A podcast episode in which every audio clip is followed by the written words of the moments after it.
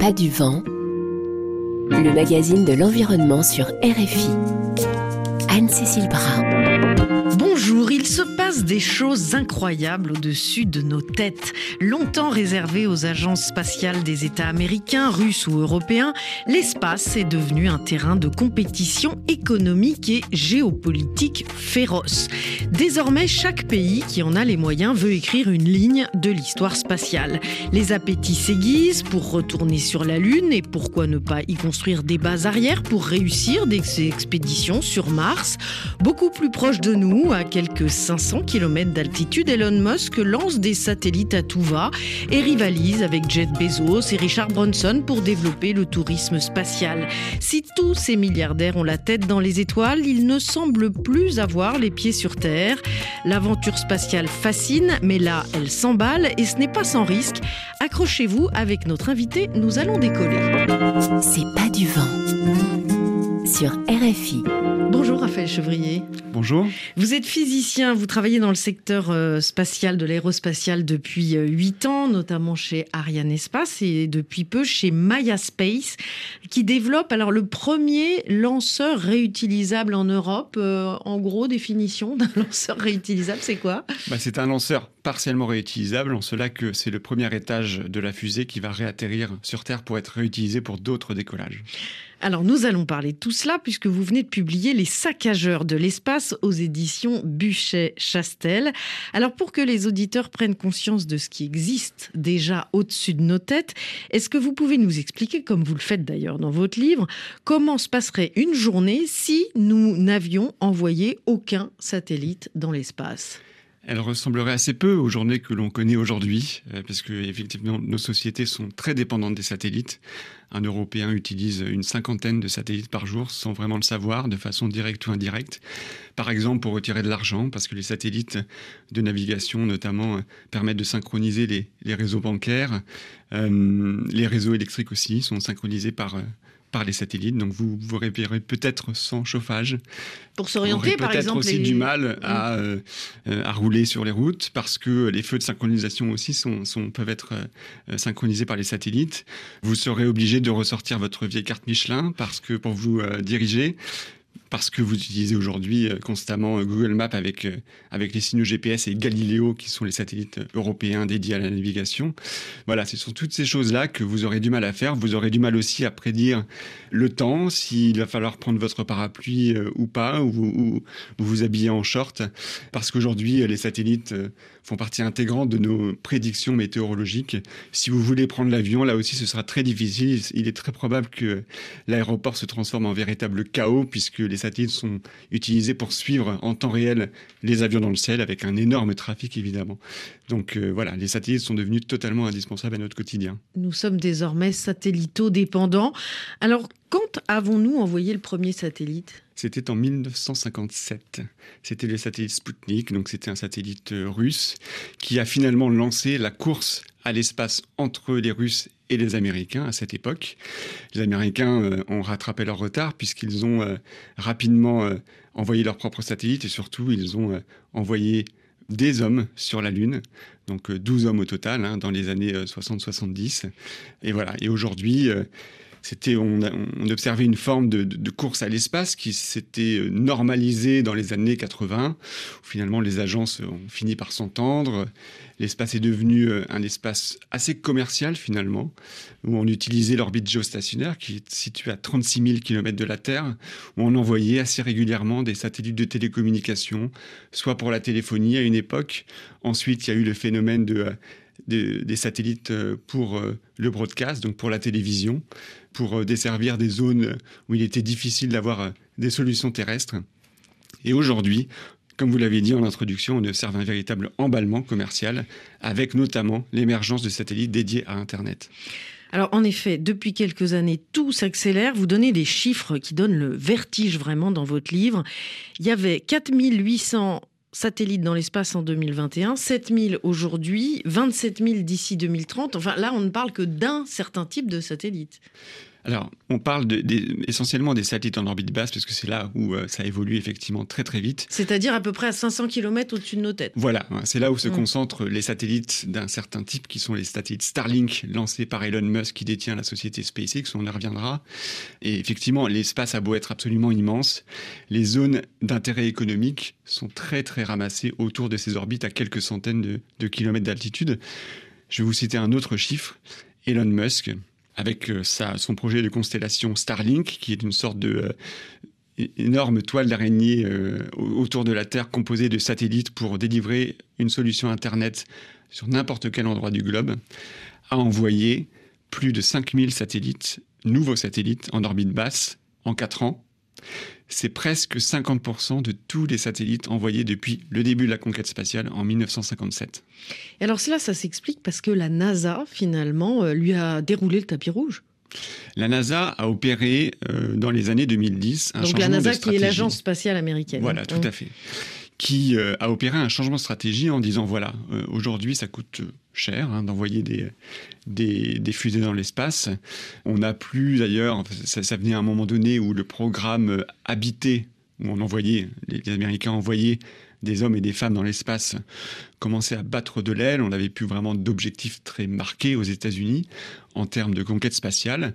Et c'est surtout Barack Obama qui a adopté la stratégie de finalement mettre le pied à l'étrier à base de contrats de lancement, donc des contrats publics, à des jeunes pousses pour voir si elles pouvaient faire mieux, ou en tout cas euh, aussi bien que euh, les industries traditionnelles du spatial américain. Et SpaceX, dès ses débuts, dans les années 2004, euh, a bénéficié de financement massif euh, de la part de, la NASA. milliards de dollars. Bah, depuis ses débuts, c'est euh, plus de 22 milliards de dollars de contrats américains, de la NASA, de l'US Air Force. C'est sans comparaison, par exemple, aux contrats que nous, on peut avoir en Europe pour lancer des satellites euh, dans l'espace. Donc on a tendance à montrer que, à dresser l'image de SpaceX comme une entreprise privée qui aurait réussi euh, à développer son empire dans un garage, vous savez, le, fameux euh, mythe de l'entrepreneur américain. La réalité est quand même largement plus nuancée. Enfin, en tout cas, euh, SpaceX, c'est quand même 8 satellites fabriqués par jour euh, dans les usines de Seattle. Et l'objectif, c'est 42 000 satellites. Ça paraît absolument incroyable. Surtout qu'Elon Musk n'est pas tout seul. Hein. Il y a aussi Amazon, euh, OneWeb, Telesat. Tout le monde s'y met finalement. Oui, alors il y a une véritable ruée vers l'orbite basse aujourd'hui parce qu'on sait que c'est une les orbites sont finalement une ressource limitée. On parlait de ressources limitées pour l'orbite géostationnaire à 36 000 km alors, il faut expliquer, géostationnaire, ça veut dire que le satellite est euh, en gros face à euh, un espace et il tourne autour de la Terre à la vitesse de la Terre. Exactement. Donc, c'est comme un peu les chevaux dans un carrousel qui font face euh, à, la même, à la même zone centrale du manège. Bah là, c'est exactement la même chose. Les satellites tournent à la même vitesse que la rotation de la Terre et donc ils font face à une même zone géographique en permanence. Et donc, par définition, on ne pouvait pas mettre un nombre illimité de satellites sur cet arc géostationnaire. Et donc, euh, les instances euh, internationales ont bien compris cette problématique dès les années 80 et ont instauré des règles d'accès euh, équitable à cette orbite pour notamment les pays émergents qui voulaient y envoyer un satellite et desservir leur propre zone géographique. Rien de tel en orbite basse, pour des raisons euh, historiques, parce que euh, avant, euh, déjà, on envoyait principalement des satellites d'observation de la Terre ces orbites les plus rapprochées de, la Terre. Et puis voilà, on n'avait pas encore toute cette hyper-connectivité de, nos sociétés qui allait euh, tirer un marché des, satellites dédiés, euh, dédiés à Internet. Et donc là, on voit économiquement cette ruée vers l'orbite basse. Et il y a un peu un principe du premier arrivé, premier servi, parce qu'il n'y aura pas de place pour tout le monde. Et Elon Musk a très bien compris cet état de fait. Et aujourd'hui, il est en train de, déployer à tour de bras ces satellites euh, en orbite basse, ce qui génère naturellement des nouvelles problématiques de risque de collision entre satellites, puisque les satellites euh, y jouent euh, des coudes, évidemment. Plus on se rapproche de la Terre, moins il y a de place pour y mettre des satellites.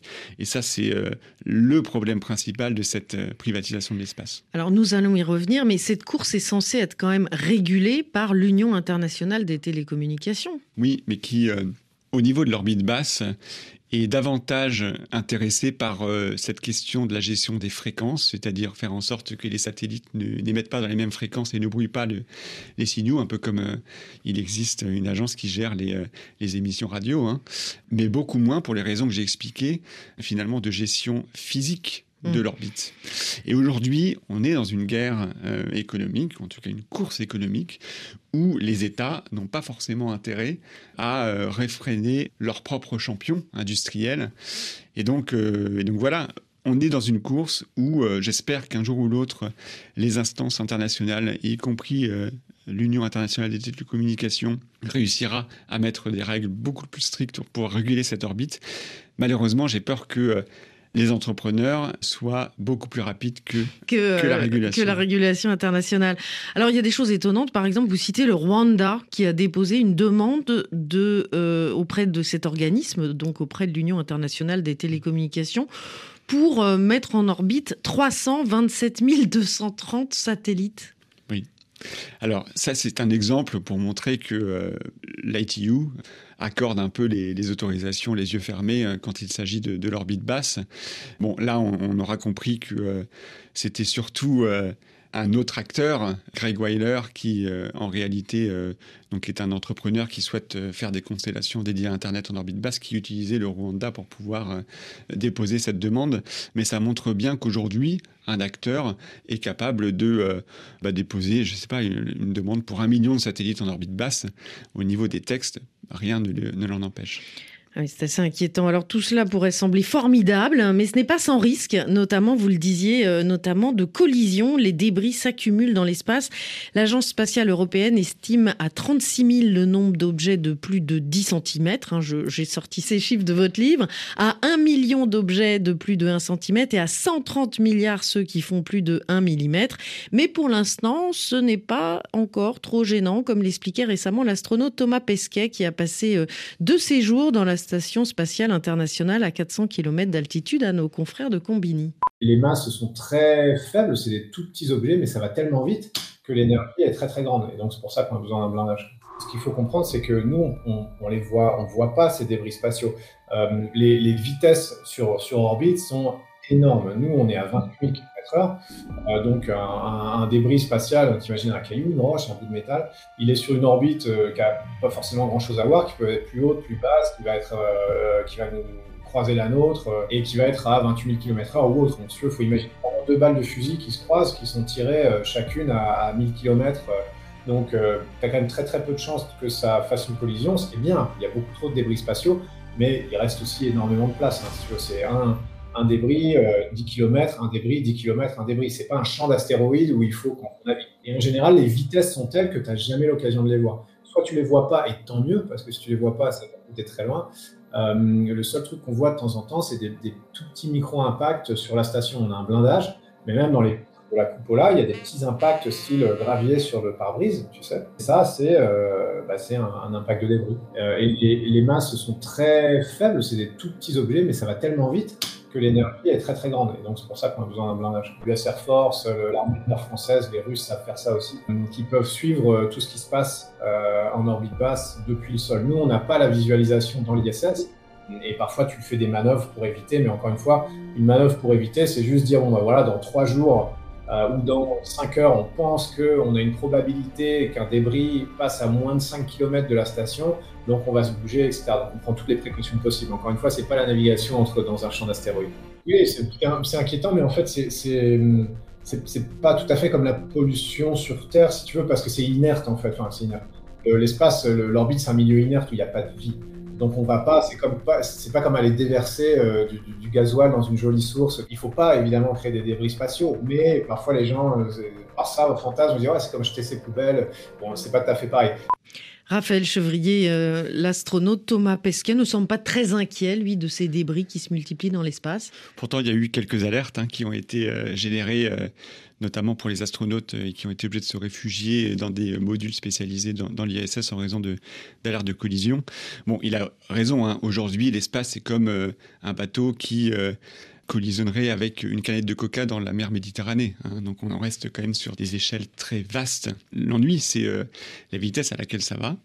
Chaque débris peut avoir des conséquences absolument dramatiques puisque euh, bah, un débris de 2 kg, c'est euh, un camion de 35 tonnes qui est lancé à 200 km/h. Donc évidemment, la moindre collision, et on l'a vu par le passé, génère des milliers, voire des dizaines de milliers de, de, nouveaux débris qui resteront en orbite pendant, pendant un petit moment. Ce qu'il faut éviter, c'est évidemment, même si aujourd'hui euh, la situation n'est pas critique, elle pourrait très vite le devenir parce qu'il euh, y a un théoricien qui euh, a théorisé en physique un phénomène qui s'appelle le syndrome de Kessler, où finalement une collision générerait des nouveaux débris qui eux-mêmes pourrait collisionner avec d'autres débris et on pourrait assister à partir d'une certaine densité à une sorte de réaction en chaîne où à la fin c'est un processus qui est euh, inarrêtable, un peu comme le film euh, Gravity que vous avez peut-être vu. Et donc le risque, c'est, il n'est pas des moindres, c'est de ne plus pouvoir avoir accès à l'espace pendant euh, des siècles et des siècles, le temps que les débris se nettoient d'eux-mêmes, retombent d'eux-mêmes dans l'atmosphère, etc. C'est un enjeu gigantesque. On parlait de la façon dont les satellites sont indispensables mmh. à notre quotidien. On pourrait demain avoir un scénario où, du jour au lendemain, on ne pourrait plus utiliser l'espace. Mais est-ce que ça veut dire que ces débris peuvent nous tomber dessus? Alors, vous avez aujourd'hui euh, alors les débris sont très petits, donc euh, de toute façon, s'ils retombent dans l'atmosphère, ils vont se consumer, et donc il n'en restera pas grand-chose. En revanche, j'avais euh, peut-être vu passer cette, cette info de la Federal Aviation Administration aux États-Unis, qui considère que des satellites Starlink, par exemple, pourraient à l'avenir blesser une personne tous les deux ans, voire euh, provoquer des victimes.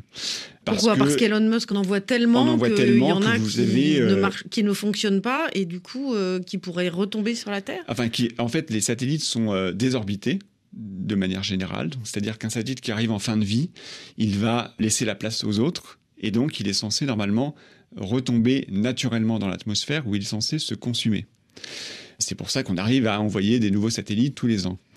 Par contre, si on en envoie une telle quantité, euh, à un moment donné, on peut imaginer que euh, des satellites ne se consumeront pas totalement dans l'atmosphère. Il restera des débris euh, de ces satellites qui pourront retomber sur soit en mer, parce que la planète Terre est composée de 70% de, de, mer, mais sur des populations à l'avenir, et c'est évidemment le nombre qui fait le poison.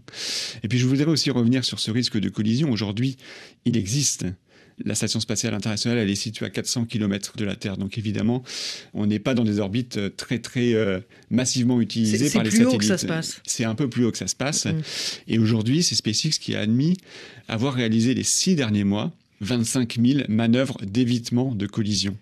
Sur les six derniers mois, c'est 135 manœuvres par jour.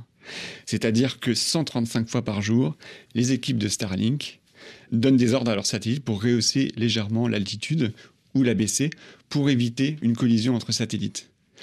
On peut imaginer qu'un jour, ces manœuvres ne fonctionneront pas comme prévu, et ça c'est normal. Et d'ailleurs, on a un taux de panne en orbite de satellites qui aujourd'hui avoisine 8%.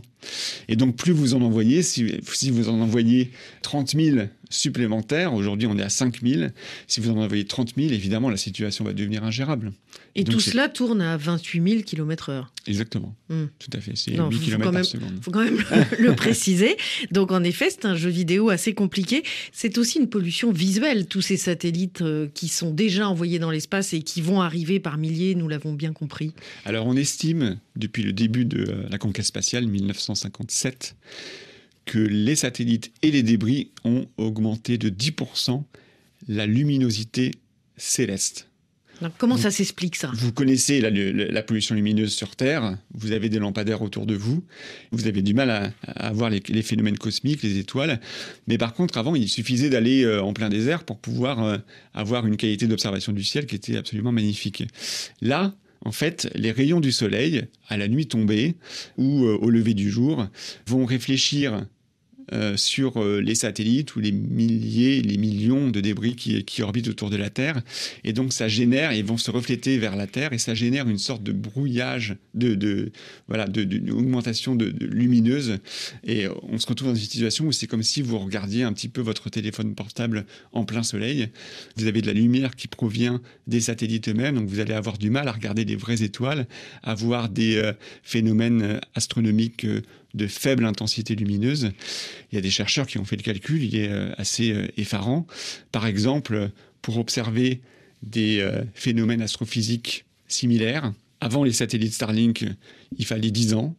Eh ben, après les satellites Starlink, aujourd'hui, il va falloir ajouter une année supplémentaire d'observation pour avoir la même qualité d'observation. Avec des télescopes qui sont généralement très coûteux, le coût, dans ce cas particulier, c'était 22 millions de dollars on voit euh, l'ampleur du, problème.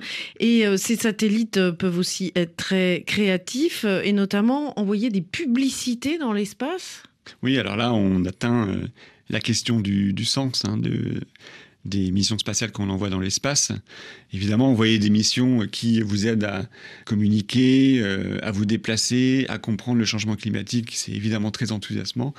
Envoyer des satellites dans l'espace pour là, on parle de, quelques dizaines de satellites qui volent en formation et qui euh, pourraient, euh, à l'avenir, former le logo d'une marque qui serait visible de jour comme de nuit sur n'importe quelle partie du globe, un peu comme les avions autrefois, qui, euh, au bord de la plage, euh, déployaient leur banderole. Non seulement, moi, euh, je le verrai et je n'aurai rien demandé à personne, donc c'est les agissements de quelques-uns qui ont un impact sur ma propre qualité d'observation du ciel, et puis surtout, ça a un impact environnemental qui est absolument absurde. je pense qu'il faut tous s'interroger sur, sur cette direction que pourrait prendre l'espace pour le marketing, pour, voilà, pour des, des intérêts privés. Et le rêve spatial va beaucoup plus loin puisque les appétits s'aiguisent pour retourner sur la Lune et pourquoi pas sur Mars. Nous irons dans un instant, mais d'abord place au Jamaïcain Max Romeo, Chase the Devil dans ses pas du vent, évidemment. Lucifer, son of the morning, I'm gonna chase you out of earth.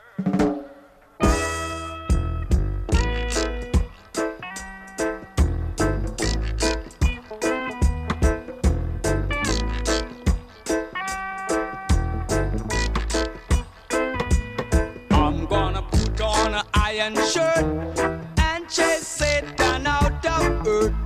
I'm gonna put on an iron shirt and chase the devil out of earth. I'm gonna send him to outer space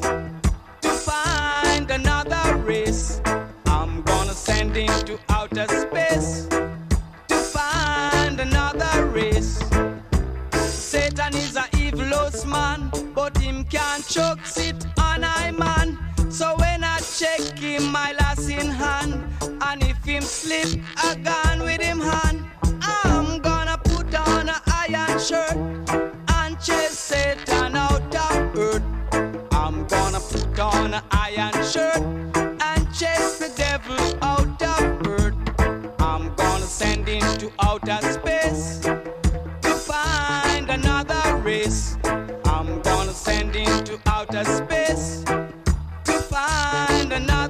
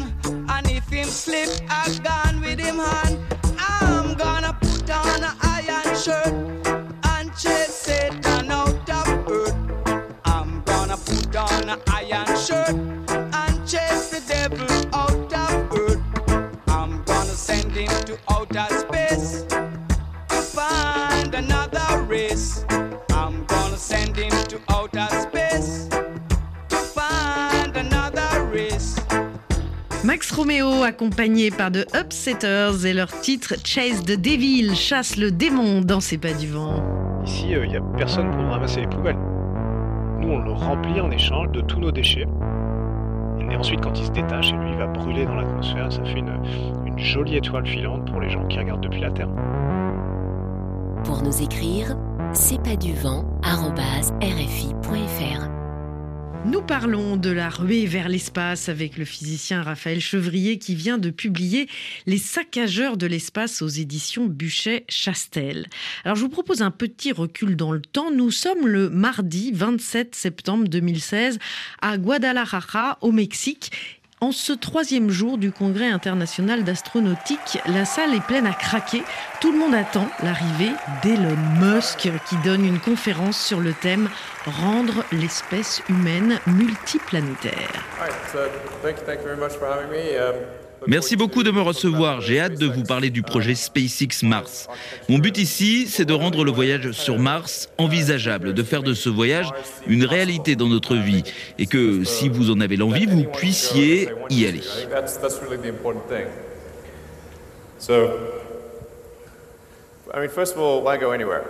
Dans un premier temps, pourquoi y aller Je pense qu'il y a deux options en fait. La première, l'humanité reste sur Terre à jamais. Alors, je n'ai pas de prophétie de fin du monde, mais il y aura, comme le suggère l'histoire, très probablement un événement d'extinction de masse. La deuxième option, c'est de devenir une espèce multiplanétaire qui voyage dans l'espace. Et je pense que la deuxième option est la bonne.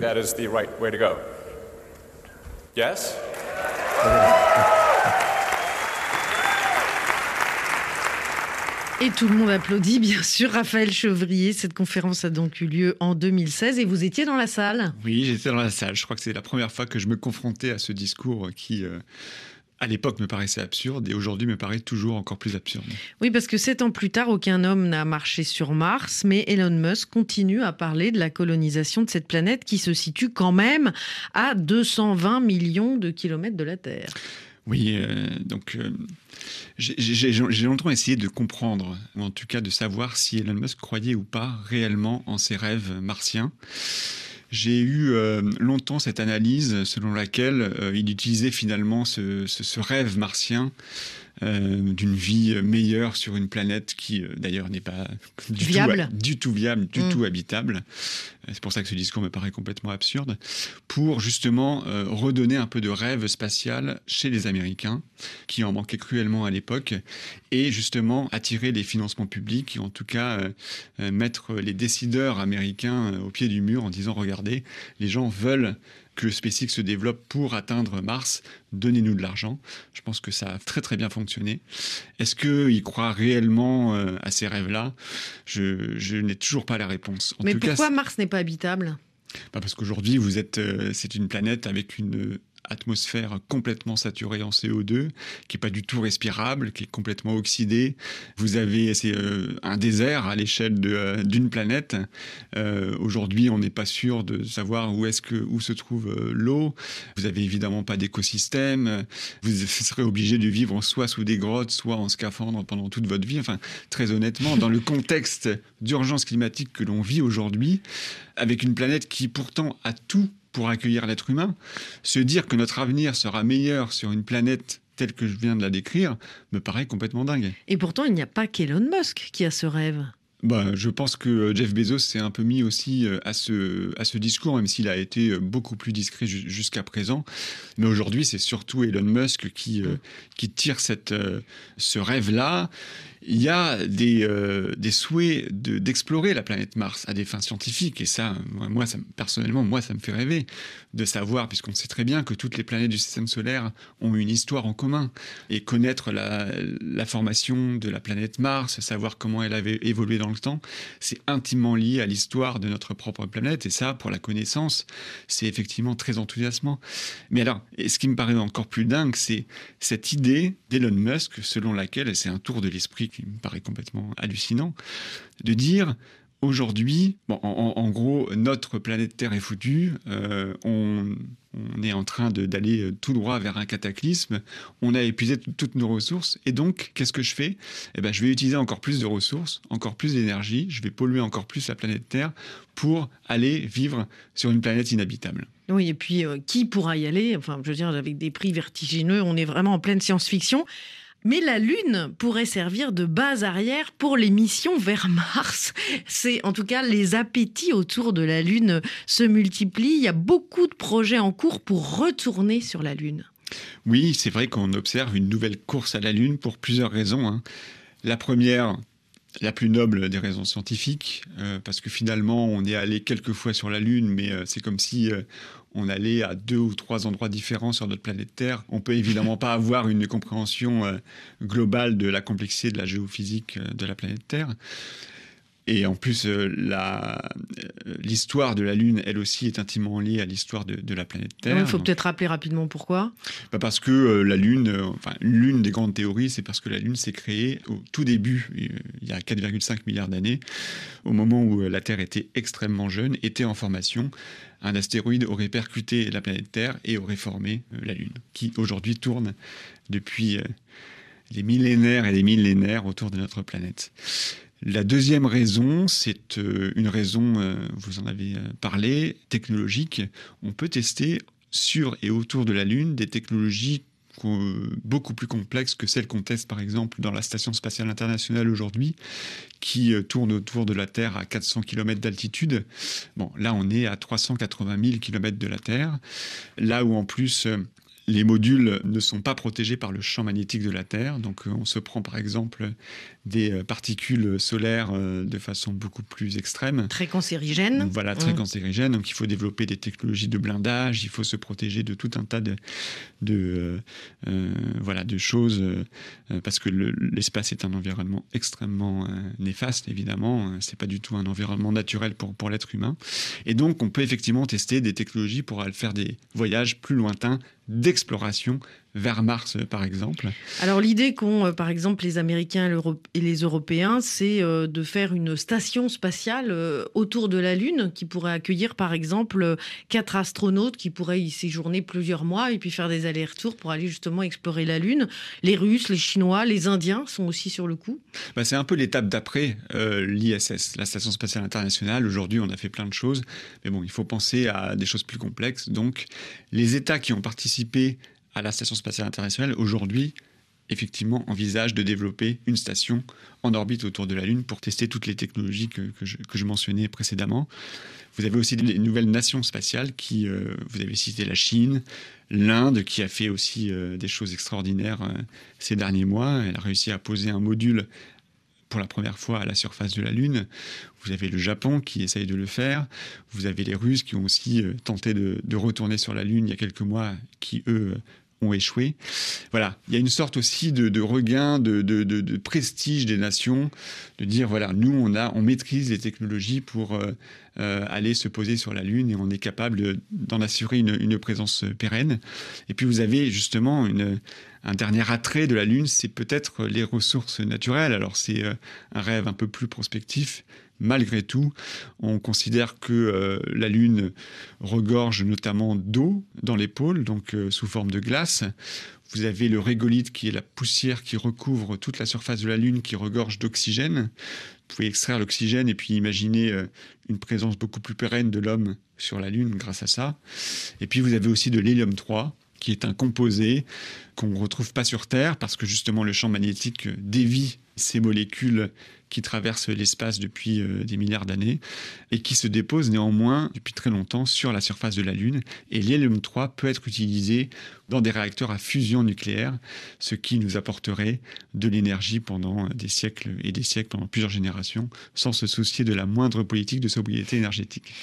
Alors que ce soit du côté des satellites ou dans cette course euh, assez freinée euh, pour le retour vers la Lune, vous dites que nous allons vers un nouvel équilibre de la terreur. Alors en référence à la dissuasion nucléaire qui a donné lieu à des décennies de guerre froide entre les Américains et les Russes, un équilibre de la terreur donc dans l'espace. Oui, alors là, on revient finalement à la problématique des débris spatiaux, parce que aujourd'hui, je vous ai dit, les satellites font partie intégrante de euh, notre quotidien, de la façon dont les sociétés fonctionnent. Elles font aussi partie intégrante des stratégies de défense des États. Vous avez des satellites qui sont dédiés par exemple au renseignement, qui aident les forces au sol à préparer leur, leurs interventions. Voilà, donc les armées disposent d'une flotte de satellites euh, qui sont assez conséquents. Et aujourd'hui, vous avez une forme de démonstration de force qui consiste notamment pour des États à démontrer qu'ils sont capables d'abattre n'importe quel satellite depuis la Terre. Les Russes, les Américains, les Chinois et les Indiens récemment ont procédé à des tirs anti-satellites. Donc ils ont, euh, avec euh, un projectile envoyé depuis le, le sol, ils ont visé un de leurs propres satellites pour démontrer qu'ils étaient capables, euh, en cas de conflit de grande intensité, d'abattre les satellites des nations ennemies. Sauf que ça, ça génère pas mal de débris, évidemment. Et, eh ben, on revient à la problématique du syndrome de Kessler, qui pourrait non seulement euh, donc on abat un satellite ennemi, mais ça a une conséquence sur l'ensemble des nations, et y compris celui qui a envoyé le, le missile. Alors la France a par exemple créé un commandement de l'espace hein, au sein de l'armée de l'air, qui s'appelle désormais euh, l'armée de l'air et de l'espace. voilà. Hein. Et les Américains ont fait la même chose. Voilà, Donald Trump pendant ce temps-là euh, créait Space Force. Voilà, tout à fait. Voilà, on voit bien que du coup, les tensions montent. Alors, à quoi sert réellement toute cette exploration spatiale et jusqu'où serons-nous prêts à nous envoyer en l'air Nous en parlons juste après cette reprise de la musique du mythique film 2001 Odyssée de l'espace par le Brésilien Deodato.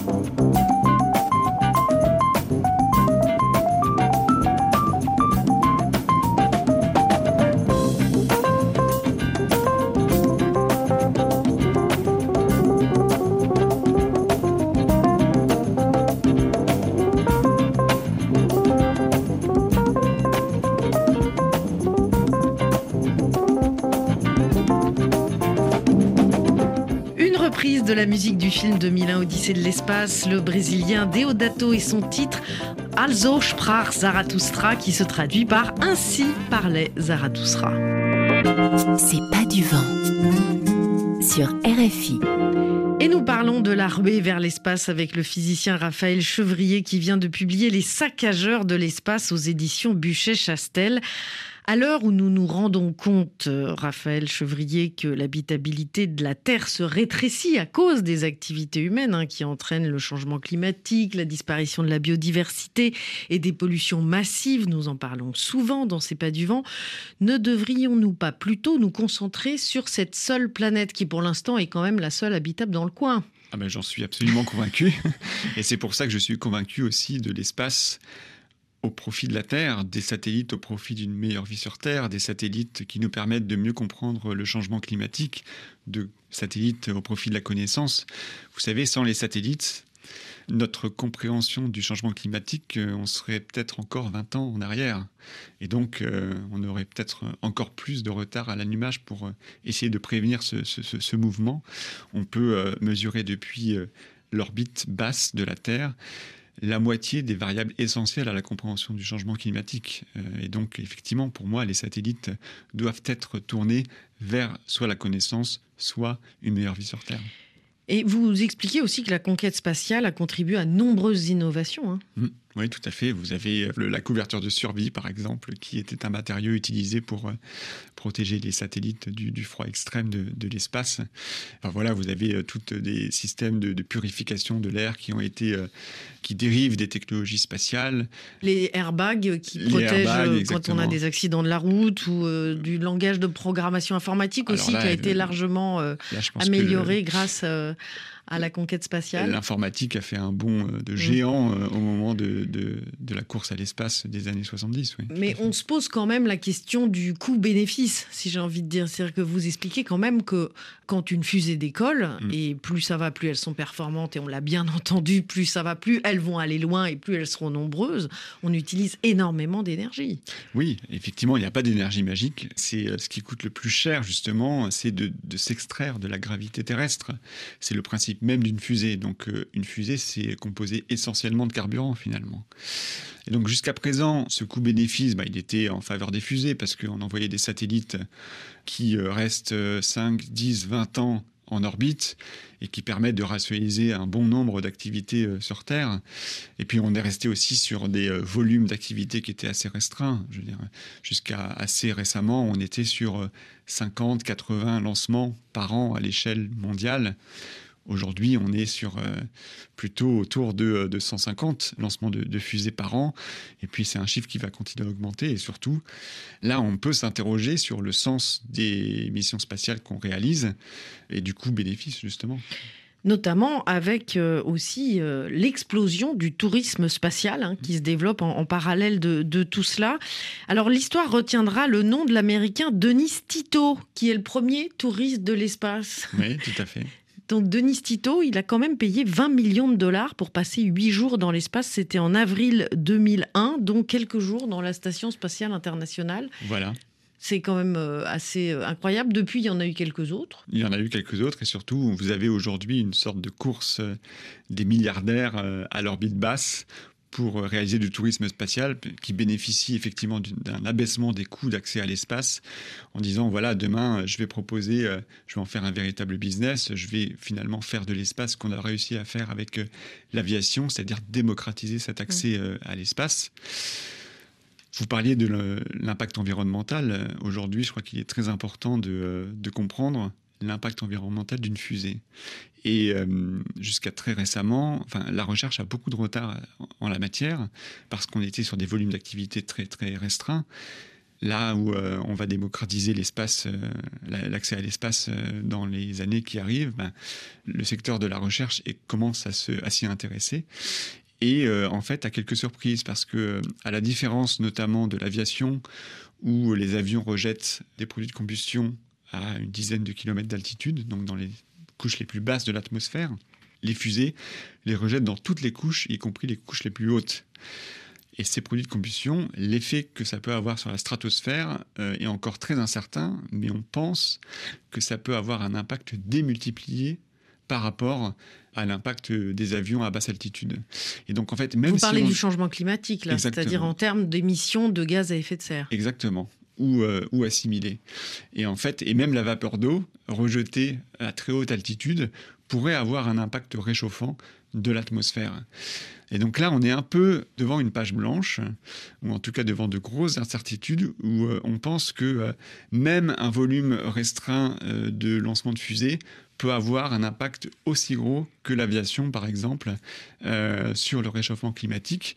Et donc, dans l'urgence climatique que l'on est en train de vivre, est-ce que l'urgence, c'est justement de ne pas renforcer nos énergies à envoyer des choses utiles dans l'espace plutôt que de réussir ce tour de force intellectuelle en disant euh, je vais envoyer euh, des milliers de personnes faire euh, en plus pour, pourquoi mmh. Oui, mais alors il va sans doute falloir faire beaucoup plus qu'un livre, hein, Raphaël Chevrier, parce que donc c'est encore Elon Musk qui a ouvert le bal avec sa société SpaceX en septembre 2021 en envoyant les premiers touristes dans l'espace. Durant l'été 2022, il y a eu le premier vol de la fusée New Shepard de Blue Origin qui appartient à Jeff Bezos, qui a transporté quatre personnes qui ont quand même déboursé des centaines de milliers de dollars. Récemment, l'été dernier, c'est euh, Virgin Galactic hein, qui a emmené ses premiers clients dans l'espace. En fait, c'est des vols de quoi? 200 000 dollars, quelques minutes dans l'espace. On monte, on redescend. Et par exemple, Virgin Galactic a déjà plus de 800 places vendues, écrivez-vous? Oui. Bah, vous savez, 200 000 dollars, c'est beaucoup, mais euh, vous avez des gens qui rêvent absolument de, ce type de, sensations fortes et qui sont prêts à sacrifier l'achat d'une maison pour pouvoir réaliser euh, ce rêve de voir la Terre, de voir sa courbure. Alors là, on est effectivement, c'est pas un vol orbital dans le sens où la fusée ne tourne pas autour de la Terre, mais c'est un vol suborbital où en fait euh, la vitesse de la fusée est inférieure à la vitesse d'orbitation autour de la Terre. Et donc, en réalité, ces gens-là vont passer trois minutes en apesanteur à observer à travers des hublots hyper bien conçus la courbure de la Terre. Et ce qui est intéressant, c'est... Euh, on sait que c'est une absurdité euh, écologique, mais euh, ces entrepreneurs, il faut bien qu'ils défendent leur business. Et aujourd'hui, ce qu'ils racontent, c'est justement écoutez, et c'est d'ailleurs ce que tous les astronautes racontent quand ils reviennent sur Terre, quand je vais dans l'espace, je me rends compte de la fragilité absolue de la Terre et de l'urgence de la préserver. C'est génial, j'ai pollué un maximum pour me rendre compte de ça, mais par contre, je m'en suis rendu compte. Voilà. Mais on est aussi, on est aussi dans, un, dans une époque quand même, euh, finalement, le sens des mots, euh, et on n'a pas peur de la contradiction. Mm. mais alors, qui sont les gendarmes de cette fuite en avant? Est-ce qu'il y a une régulation internationale qui est quand même en train d'émerger? Alors, il existe un grand traité de l'espace qui a été rédigé en 1966 ou 67 euh, et qui, euh, à une époque de course à, l'espace, en est dicté les grands principes. Principe de respect de l'espace commun. Euh, oui, parce que l'espace est un bien commun. L'espace, dans les traités, hmm. est un bien commun. nul ne peut s'approprier les ressources spatiales. Et on voit aujourd'hui que les États se mettent des coups de canif réguliers dans ces grands traités internationaux les astronautes doivent porter assistance à un vaisseau spatial euh, qui serait en difficulté dans l'espace, etc. Donc voilà, on a des grands principes et qui n'ont pas vraiment de valeur juridique. De toute façon, il n'existe pas de, de loi internationale. Chacun, chaque pays retranscrit dans sa propre législation ces grands principes internationaux. Aujourd'hui, vous avez des émanations de l'ONU qui euh, régulent l'envoi de satellites, comme je disais, sur l'orbite géostationnaire, un peu moins sur l'orbite basse. Je pense que euh, demain, euh, ce qui me donne de l'espoir dans le fait que les instances internationales réussiront à se mettre d'accord, c'est que contrairement à la pollution terrestre où c'est finalement une certaine partie de la population qui va en plus souffrir, le plus souffrir du réchauffement climatique, dans l'espace, ce sont les satellites eux-mêmes qui vont euh, être impactés par les débris, par la militarisation de l'espace, par les regains de tensions géopolitiques. Et donc, à un moment donné, ces gens-là vont bien comprendre qu'il va falloir réguler l'espace euh, parce que ça voilà, apportera une menace sur leur propre modèle économique j'espère qu'on réussira à se mettre d'accord. le plus vite sera le mieux. En tout cas, on l'a bien compris. Merci beaucoup, Raphaël Chevrier. Je rappelle le titre de votre livre, Les saccageurs de l'espace. C'est publié aux éditions Buchet-Chastel. Merci à Diego Tenorio pour la réalisation de cette émission et à vous, chers auditeurs, pour votre fidélité. Continuez à nous écrire, c'est pas du vent, rfi.fr ou sur les réseaux sociaux et à partager nos podcasts sur vos plateformes préférées. Prenez soin de vous et des vôtres. Nous nous retrouvons la semaine prochaine, même planète, même heure.